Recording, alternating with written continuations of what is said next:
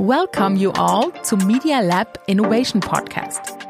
Ich bin Pia, ich bin Program Managerin im Media Lab Bayern und euer Host in dieser Folge. Wenn man mal ein paar Jahre zurückdenkt, so 20 oder 30 vielleicht, dann sah der Prozess, ein Medium zu kaufen, ja eigentlich meistens so aus, dass man irgendwo hingegangen ist, ein Kiosk oder ein Geschäft, und da dann ein physisches Produkt gekauft hat. Eine CD oder eine Zeitung zum Beispiel. Bei Videospielen war das genauso. Aber warum gibt es dann heute bei Videospielen so viele unterschiedliche Geschäftsmodelle und im Journalismus nicht? Um das rauszufinden, habe ich mit Gabe Sickerman gesprochen. Gabe ist Gründer, Speaker und Berater und seit mehr als 20 Jahren nicht nur in der Medienbranche unterwegs, sondern auch in der Gamingbranche. Und er wird uns helfen, ein bisschen über den Tellerrand zu schauen und zu sagen, was die Medienbranche von der Gaming-Industrie lernen kann. Gabe ist uns aus Los Angeles zugeschaltet und deshalb wechsle ich jetzt zu Englisch. Welcome, Gabe Zickerman. I'm so excited to talk to you today. Thanks, Pia. Today we're going to look at monetization models that the gaming industry is currently making use of and how they developed and things like that. So, to start us off, um, I've read that the gaming industry has some of the most creative monetization models in place right now. Could you, like, for our listeners, just explain some of them? Like, for example, what do you like? What is DLC? What are freemium models? What is pay to win mean? Yeah, so the video game industry, you know, when I first got started in it 20 years ago, the video game industry looks a, looked a lot like uh, every other media business. So you were paying upfront for the cost of the product, of the entertainment product. And so all those costs were embedded in the in the beginning price. So, you know, even in the late 90s or early 2000s, a video game, you know, top shelf uh, AAA video game um, you know, might have cost you, you know, 50 bucks, let's say, uh, which is a tremendous amount of, um, you know, tremendous expense.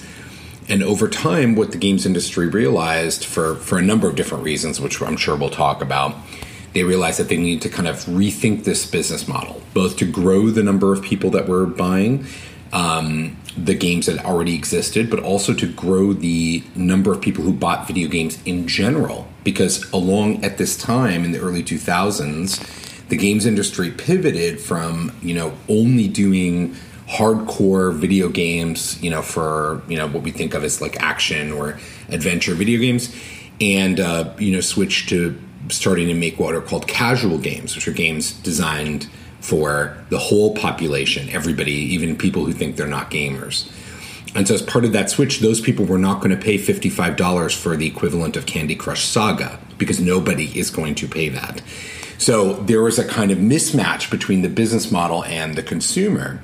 Yes. And so, the goal was, you know, the, the basic strategy was okay, how do we atomize the price of this product so that the people are paying over time, right? So, they're giving us the right same amount of money, but those payments are coming in over time and the consumer feels excited about you know actually giving you that money. So instead of it being a negative it can be turned into a positive. and so that was really the idea behind these alternative business models. And you know probably the biggest one that that is most interesting i think to most media companies is this free to play microtransaction model. And so basically how this works is most contemporary games especially on mobile are effectively free to download. They don't charge you anything up front. There's no no fee. And in fact, you can play the game ad infinitum without putting in any money if you don't want to. You have the option. But at some point during your play, and this is a carefully crafted decision on the part of the game designer, at some point in your play, you start to encounter resistance and the game offers you options to spend small amounts of money to remove that resistance. That is usually in the form of speeding something up that takes time in the game or unlocking unique assets or some aspect of the game that that would improve your play, a new sword or whatever the case may be. So that's how they get people to put cash into those games. And then what you have when you do that, that model is you have a kind of bell curve distribution that looks a lot like a casino, which is as an asterisk why regulators, part of why regulators are concerned about this. It looks a lot like a casino where a small percentage of people, let's call it 5 or 6% of people, are paying 80% of the revenue for the product. And then everybody else is paying some small percentage. And so that that upper uh, band group, which are called whales in the industry, like the animal, the whales are really you know the the you know they're they're for whom the game is designed, and the same thing is true in casino gaming and all kinds of sort of free to play or low cost entry uh, you know, sort of business models. So this has really been the most important one. It overshadows everything else that's happened in the video game business, technically, distribution wise. There's of course lots to talk about there too, but it's it far and away the biggest innovation and really born out of that stress. Now you'd asked about DLC and other other strategies, and so this is really about so so in the first one we talked about atomizing the business model. So saying don't pay up front, pay over time. This model is about atomizing the content. So you may pay some amount of money now, but in order to unlock subsequent sort of content elements, you need to either be a first day subscriber or pay a premium or do something that gives you access to these special enhanced content elements. And I think in the video game business this is highly effective because of the narrative nature of, you know, video games where there's a story. And so you can say, okay, I'm going to open the story up or give you more access to the universe that the story is playing in. And that's a like really logical thing to ask somebody to pay for. Um, you know, I'm not sure how easily that translates into other, you know, media businesses, but I'm sure we'll get into it. Yes, um, that would have been my next question. The first question that I also wanted to ask you talked about the content parts that are monetized. Is the Fortnite skin one of those content pieces that is monetized? Is that an example? Yeah, so you so you can monetize lots of different things. Skins are one category of yes supplemental monetization, but the biggest category is not customization. Customization is certainly important, but the biggest category is game retardants and accelerants. That's where the that's where the big money is made. So it's really how to speed up the game. Almost all the casual games, for example, that, that you've probably played have been about speed up the game or allow you to restart after you fail at the level that you left at or give you an extra tool that makes it easier to play this game. That's that's really been the major the major piece of it.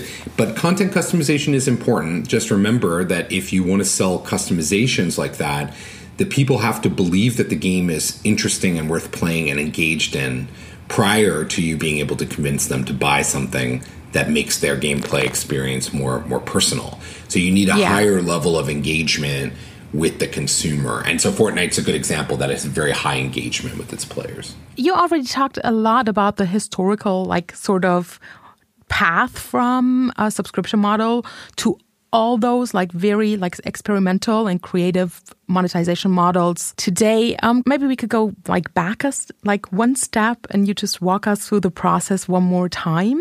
That's fine. You can see this example very clearly. Go to your app store on your mobile phone and type in simcity into your mobile phone. Simcity was one of the largest games in the 90s and 2000s and just like every other game SimCity required you to pay up front $30, $40, $50 for a DVD that came in a box. Today, SimCity on your phone is $3.99 or nothing at all. Okay. Now the game has much more play in it. But what you need to do is if you want to unlock special buildings, if you want to make the building happen faster. And by the way, every game that you remember from your childhood or every game that you remember your older children playing from the early 2000s or 90s, just Google or, or search for that in the App Store and you will see this actually literally has happened to almost every game form that has existed. It's so ubiquitous now. Um, and, you know, a lot of this is really a result of the games industry wanting to have its own distribution channels. So, part of the problem back in the old CD ROM days or DVD ROM days was that, you know, major retailers like Walmart represented the largest distribution channel for the product and those retailers had a lot of demands. They wanted a big chunk of revenue. They wanted to control what was in the content. None of that was very appealing to the games industry. But you know, they if the business was selling fifty dollar DVDs before the advent of e-commerce, there wasn't a tremendous uh, kind of opening for for that to change. And so the games industry is also pressured by this kind of business model issue, not just grow the consumer base, but also liberate itself from distribution channels and switch to a kind of more modern form of distribution. And you know that's actually uh, probably where I've had the one of the biggest impacts on the games industry was a, a platforms company that I co-founded. That was really the first one to enable digital distribution, the download of games online, and that unlocked the ability to sell games for much less to many more people in smaller quantities and recurring and so on. Now, where do you see parallels to the media industry, in your opinion? So I think the media business, and I, you know, over time I've spent a lot of time with publishers and you know uh, uh, streamers and so on, you know, helping them with various aspects of their gamification strategy. And one of the things that I've noticed is that the rest of the media business often thinks that games are this uh, niche product a corner case product whose lessons are not really applicable to the rest of the business because of course games are fun. Games are fun but newspapers are serious and so they're not it's not the same.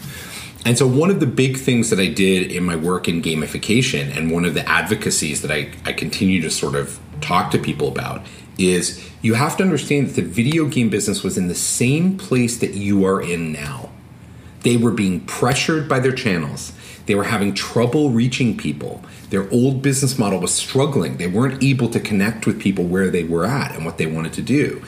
And in order to sort of unlock that, they had to make the business model part of the core experience. The business model is not separate from the experience of the game. That's the the big lesson. And so the business model really needs this sort of retooling and, and gamification or behavioral design is one of the primary ways that we might accomplish that. And and what that really means, because gamification is a big topic and lots of different things we could say about it. But what that really means is that you modify the way that the user interacts with your content mm-hmm. in such a way that it's optimized to get and keep their engagement over time. So it's actually you know you're really redesigning the architecture of your of your distribution to be more sticky and uh, you know I think those are I think those are lessons, frankly, that that many different companies have adopted, many different companies have uh, have used to their advantage, but still eludes most of the media business. I think because of the the historical structures. While the video game industry is way ahead, doing you know all kinds of different things like loot boxes. What are loot boxes? So remember, I talked about this sort of uh, micro transaction model where you're, you're uh-huh. paying some money and you're uh-huh. unlocking something. So loot boxes are really, you know, uh, the best sort of example of this is like, okay, if I give you ten euros or ten dollars, I get 100 gold coins in Clash of Clans or whatever, and so I, I use those gold coins, I redeem those gold coins in the game to buy myself a better sword or a bigger castle or whatever it is that I need in order to make the game work. So usually, you know, you can imagine that there are uh, different purchase rates. It makes perfectly good sense. If you want to buy, you know, 10 euros worth of coins, you get 100. But if you want to buy 100 euros worth of coins, you maybe get 1500 uh, coins, right? So you can start getting these accelerants. The, the video game business, because it's very close to this, uh, always on the knife's edge, the video game industry basically said, okay, well, what if when you buy those gold coins, you actually are spinning a sort of roulette wheel or a wheel of fortune to figure out how much additional stuff you're getting. And the more you pay, the better the odds of getting something significant are.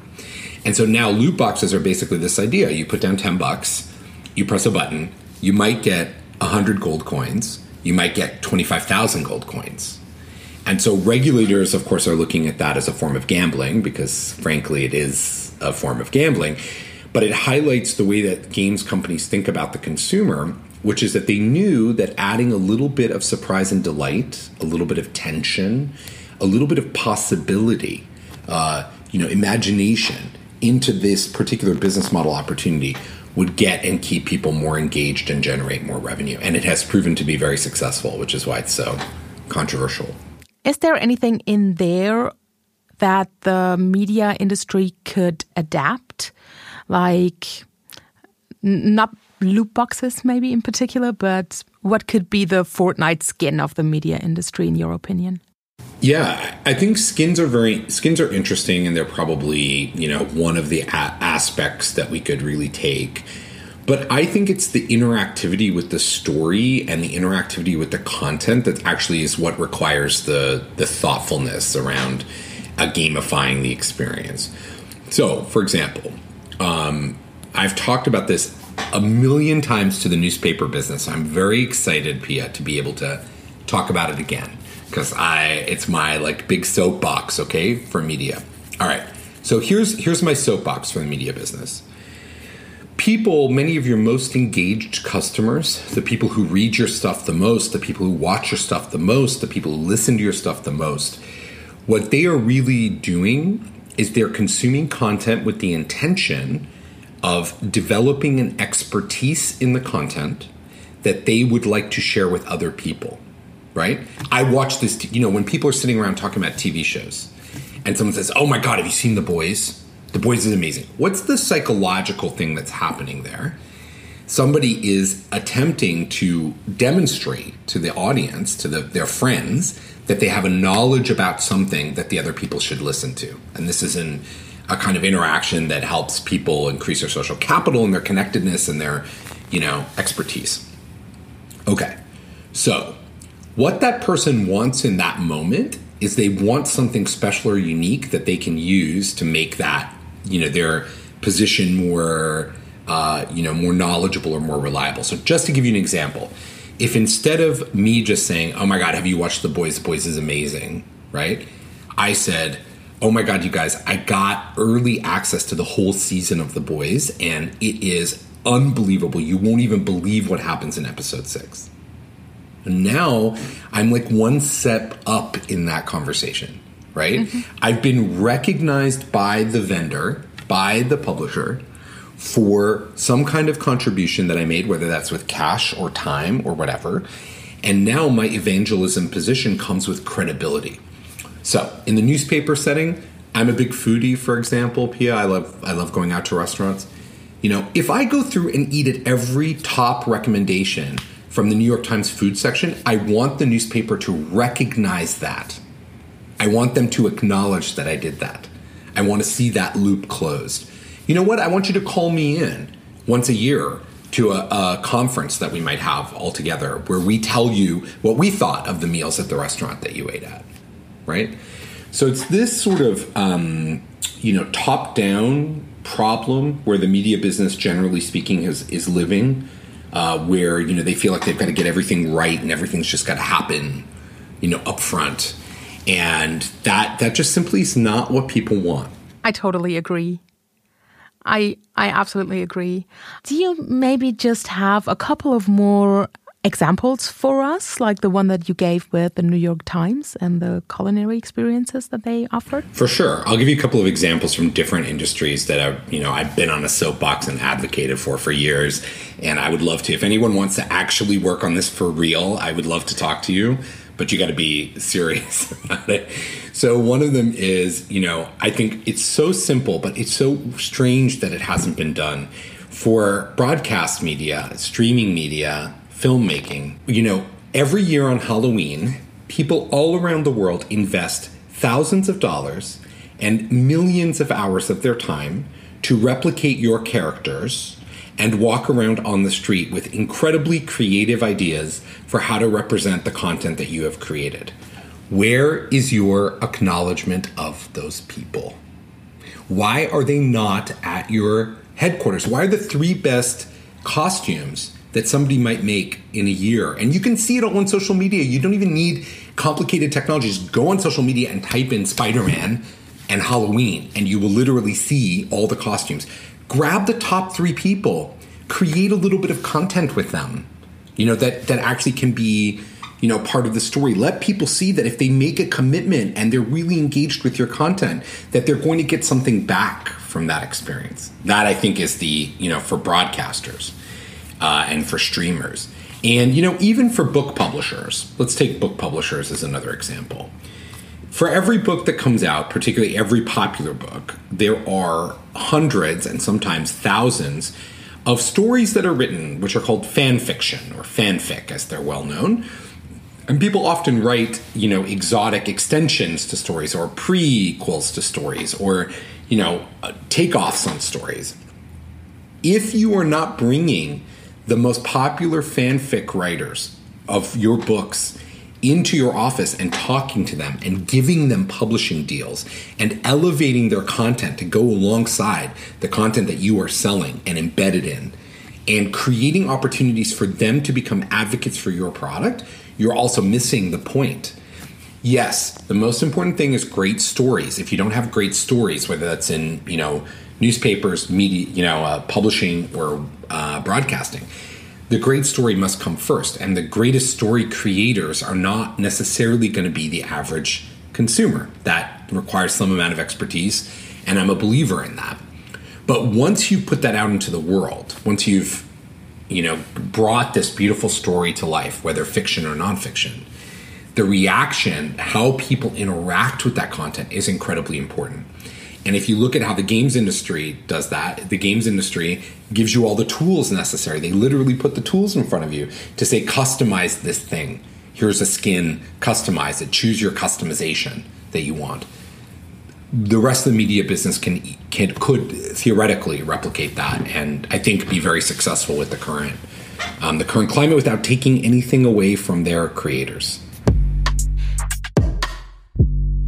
Um, I think that one of the things that is really noteworthy about the monetization in the gaming industry is the willingness to experiment and the willingness to try stuff out that might be appealing to the users. What do you think makes the gaming industry so prone to experiments? So, you know, I think video games for a long time attracted a kind of audience like the the creator population for video games. It's really quite different from the creator population for other kinds of media. So, you know, the early video game pioneers, they're very odd, they're oddballs, they're really unusual the way they think about the world and um, you know they they have these skills you know game design or gamification design that for the longest time you couldn't study in school there was no nobody taught that game design class that didn't exist. And there was no gamification design certainly until you know until basically I, I started doing my work. Um, and so this was like people sort of creating this out of the ether. The, the the creators were sort of building this out of the ether.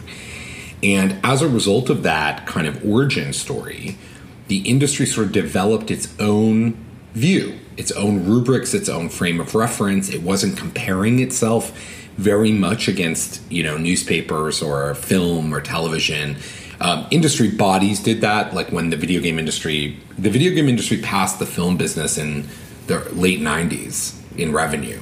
It's been going on for a long time, but you know, it wasn't that individual designers weren't looking at their video games and saying, "Oh, you know, how can I make this more like, um, you know, how can I make this more like uh, Frankfurter Zeitung or whatever?" They weren't. They definitely were not thinking of that. Um, so it started. It starts with a culture that's like unique and different and has its own, you know, its roots in its own thing. And ultimately, one of the main, the the two main design differences for games and gamification from traditional media are one a willingness to fail and that is both organizationally willing to fail, but also allowing the consumer and the designer specifically to fail. So there's this sort of whole attitude towards failure on one side. And on the other side is to center the user, center the player in the center of the action. The player is the center of the action, right? This is the exact opposite of how film or television or movies works. You are not the center as the viewer of a film, even on Netflix. You are not the center of the action. You are a consumer of the action. And so video game design is really about putting the player in the middle. So, okay, you can't necessarily change the film business models to be so interactive, right? I'm not advocating that you do that, but what you can do is bring elements of that into play through gamification and through, honestly, also through, um, you know, innovation culture, which I'm sure we'll talk about. That would have been my next question. I know that in your current company, philosophy. Yep. And you get to think about experimentation a lot, and you already talked about failure. If I wanted to build a good failure culture, what does it take? So there's a so this philosophy work that I've been doing really comes out of this sort of evolution of looking at different companies and and how they've been successful. And what it really is about is like, you know, most established enterprises talk a lot about innovation, but aren't typically willing to do the work necessary to truly foster a culture of innovation. And there's lots of structural reasons for that. People come to the table, you know, as children, we learn that failure is bad. And, you know, then we grow up and we go to work in companies, and companies are responsible to shareholders. And they, you know, shareholders don't like it when you mess things up. And, you know, the government is watching you and all these kinds of things, right? So people so naturally, we are you know structured in a conservative way.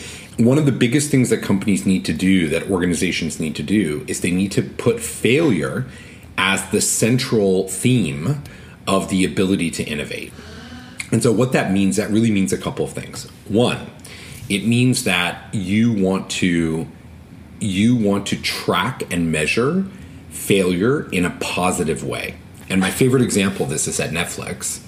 So Netflix, um, you know, Netflix is the single most successful media company possibly of all time, and uh, you know, one of the things that they they track, which every broadcast network tracks, is their cancellation rate. So that's what percentage of all the shows that they've run in a given year are then canceled, typically because of low consumer or advertiser interest. That's the usual reason. So this cancellation rate, this annual cancellation rate, if you're at ABC or Deutsche Welle or wherever, you want that cancellation rate number to be zero. The standard way of managing this number is to make it go down. You want to make shows that are super popular and nothing ever gets canceled, and that would be the perfect scenario. And at Netflix, founder and CEO Reed Hastings has often said that if that cancellation rate is zero, they are clearly messing up because it means they're not taking enough risks. And so they actually manage the cancellation rate KPI up instead of down. The, literally the opposite of every other broadcaster in the world. Literally the opposite. Even Amazon Prime, even Hulu, they are not managing that KPI up. Netflix is managing that KPI up. They want churn. They want to be putting shows on air that don't work because it's only by doing that that you actually figure out what people do want to watch. And because the whole media landscape has shifted to this incredibly long tail, and I'll tie that back to games in one second, shifted to this incredibly long tail, it also means that the show, a given program or publication or book or whatever, may not immediately be a top 10 bestseller, but viewed over the course of 10 years or 20 years, may have a big enough audience and may address a particular audience's needs in such a way that it really rounds out the catalog in you know in kind of a unique way. And so just to bring that you know kind of all sort of full circle back to games so if you and i play a year's worth of clash of clans okay pia you and i are both we start on the same day and we start playing that day or Fortnite even we start playing on that day and we play together in, in 12 months' time, when you look at your city or your army that you've built, and I look at my city or my army that I've built, they are not the same. I promise you, they're not the same. They might be similar because the game designer set parameters that made them similar, but they're not the same. And it's just like our Netflix viewing history. I'm sure I've got a bunch of stuff, you know, you I, I I love to laugh. I think you're brilliant. I'm sure we have a lot of stuff in common, but I'm sure there's also a bunch of stuff in my Netflix queue that's not in yours, and that's in yours but not in mine. And so this again, this is about putting the player in the center. You know, making make, centering the experience around what it is that the consumer wants. And if you're really doing that, then you're thinking about this atomization. You're thinking about a failure and you're thinking about this long tail in a way that that all ties into one innovation strategy. Just trying to tie this all into the things about business models we talked about earlier. Can I experiment with business models? Oh, yeah, 100%. You need to be experimenting with business models. So every business model that you see in a game or in a gamified experience even, the use of game elements outside of, you know, strictly the entertainment piece, but for engagement or uh, for retention, every element that you see there has been tested extensively. It's been looked at in subpopulations and the data has been analyzed and it's been really looked at to, to figure out, you know, how important it is. Let me give you an example that I think illustrates this really, really super well. Okay. So in typical subscription business models, so let's say your, you know, your newspaper subscription, you know, or your television subscription, the creator of the content, the the person you're subscribing from, they are only really care about the money they get from you. That one time a year that you have to renew your subscription. That's when they care. That's when they lean in. That's when they engage with you. That's when they're really focused on you. And then the assumption is that the rest of the time you're just going to consume the content however the content comes out. They don't really care whether or not you look at what they're doing. You know if you if you subscribe to the newspaper and then you don't read the newspaper for six months does the newspaper call you and say how come you're not reading the newspaper probably not Absolutely not. Never, never, never. Absolutely because not. traditional subscription models, traditional subscription models actually actually depend on a certain amount of breakage. They're actually hoping to some extent that you will forget about the subscription and just let it continue to renew indefinitely right? So they're not interested in raising your awareness of the fact that you're paying every month for a service that potentially you're not using. Okay, that is the exact opposite of how an algorithmically based or gamified approach would look at the engagement. You would say, people who've given you subscription money but then don't actually interact with the content are not satisfied customers. They are it's not good. That's bad. And what we need to do is figure out how we get those people more engaged. What would prompt them to be more engaged and get them connected? And, and if that's how you start PF, that's the beginning of your thought process. Okay? So, not, I'm just trying to extract money from people, but I'm trying to get people engaged. I'm trying to give them an experience that is valuable to them and that they're willing to continuously, consciously, actively say they want to pay for. Okay? Then everything naturally flows from that. Every business model, attempt, you know, uh, effort or attempt flows from that idea, and that is, you know, if you if you had to boil it down on business models, that's the the biggest difference. In your opinion, what are the three top things that um, media companies can learn from the gaming industry? So, you know, I think as as we described, first of all, put the player at the center of the experience. It's really about or reader, viewer, whatever you just whatever you call your customer. Put your customer at the center of the experience and make make them centered to the way that the world works. Um, you know, number two, you know, you've got to experiment and you've got to try uh, kind of different ideas, different business models, different content types, different interfaces you've got to try a wide range, a panoply of options in order to figure out what it is that actually works. And then the third piece is really embracing failure and creating a culture of tremendous innovation that rewards people positively for efforts that they make that don't necessarily pay off. And you know, you do that. There's a number of different ways that you do that, but that's actually really hard work. And most organizations, frankly, aren't up to that task. That's why it's so much easier for startups to out innovate existing companies is because they don't come with that legacy baggage of how innovation was done in the past.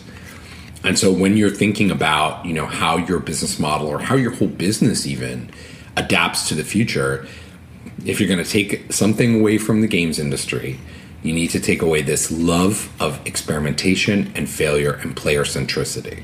I think one last thing, you also talked about innovation culture do you sort of have like your top, let's say, top three ingredients for innovation culture? Sure. Yeah, absolutely. And and I talk about this a lot in philosophy as well. And when I work with clients on on building innovation cultures in their organizations, uh, coaching them and developing this infrastructure. So, you know, I, I typically look at a few different things that have to happen. So, the first thing that has to happen is the organization needs to actively, demonstrably, clearly demonstrate that they are not firing people who make a good attempt at something but were not successful. So that's the start. You must not fire people, not the people who break the law, fire those people. I'm talking about the people who follow the rules but are trying to do something inside your organization and it doesn't work. Okay? Those people are essential for your organization. Those people are not the people you want to shun or push out of the way or under uh, under incentivize. And actually, we see in a number of companies this new movement, which is called Dare to Try. And it's actually literally a movement that companies are participating in, including the pharma company Pfizer and uh, Tata, which is a big Indian uh, engineering and products conglomerate what they do is, you know, at the annual awards dinner, when all the people who've accomplished the most for the company get together, they have separate awards that are given for the best failures of the year. And those awards are given on the same stage by the same person with the same prize in the program, exactly the same way that everybody who was successful that year was rewarded. Wow.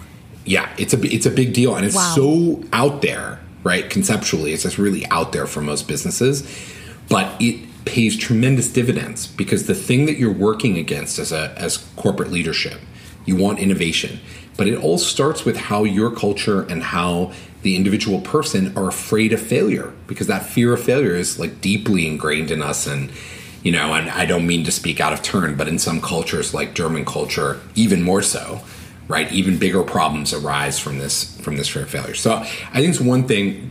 Oh yeah. Yeah, I, and I think it's one thing. Yeah, absolutely. Absolutely. And then I would say, um, you know, there's a couple of other things that I think are important. So this is this is one. Then I think the second one is you need active KPIs like what Netflix does. You need clear, articulated ways of measuring the amount of innovation that's coming out of your organization that are not, you know, false.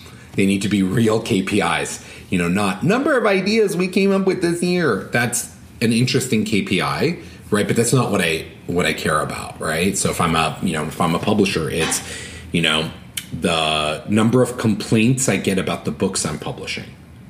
Instead of trying to get the complaints down, instead of looking at those complaints and saying, you know, when somebody writes me and says, I don't like this book, I put that into my hopper and say, okay, the next book can't be like this book.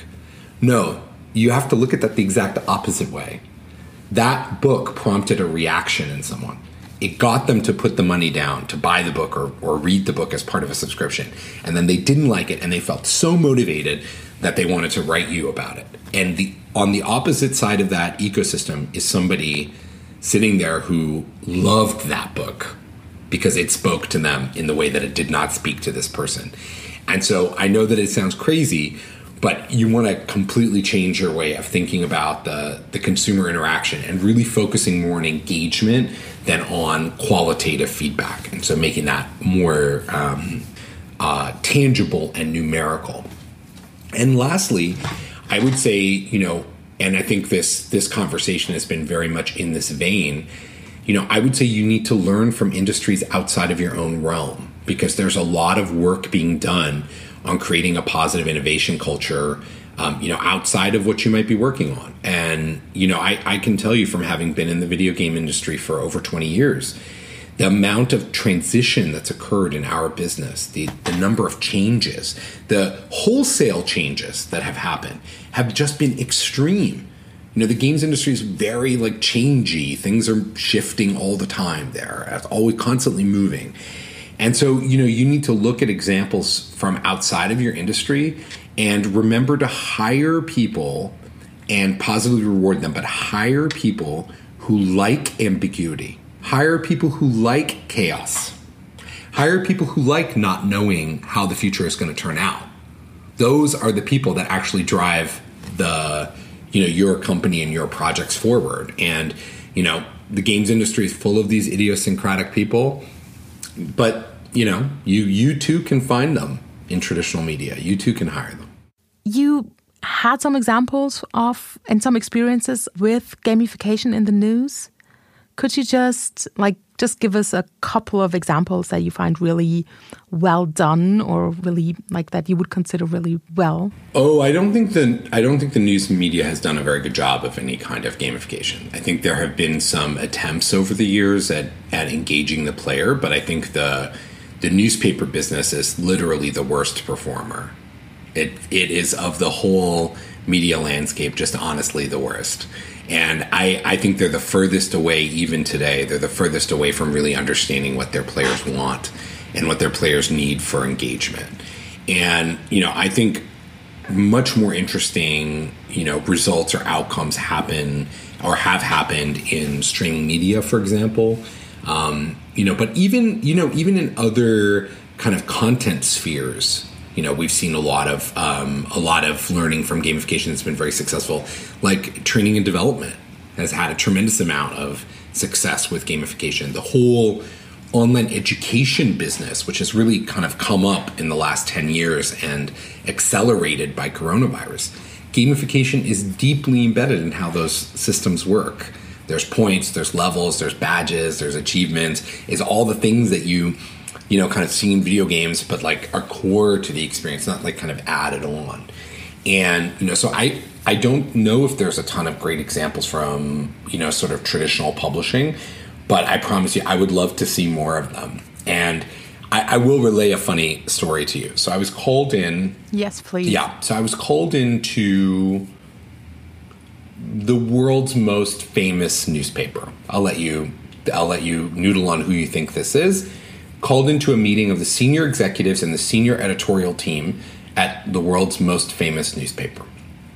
And they wanted to talk about the ostensible subject matter of this conversation was making the player, making the, the reader centered in the experience, bringing gamification and behavioral design, and focusing on the player and the reader and making sure that they are engaged and, and moving forward.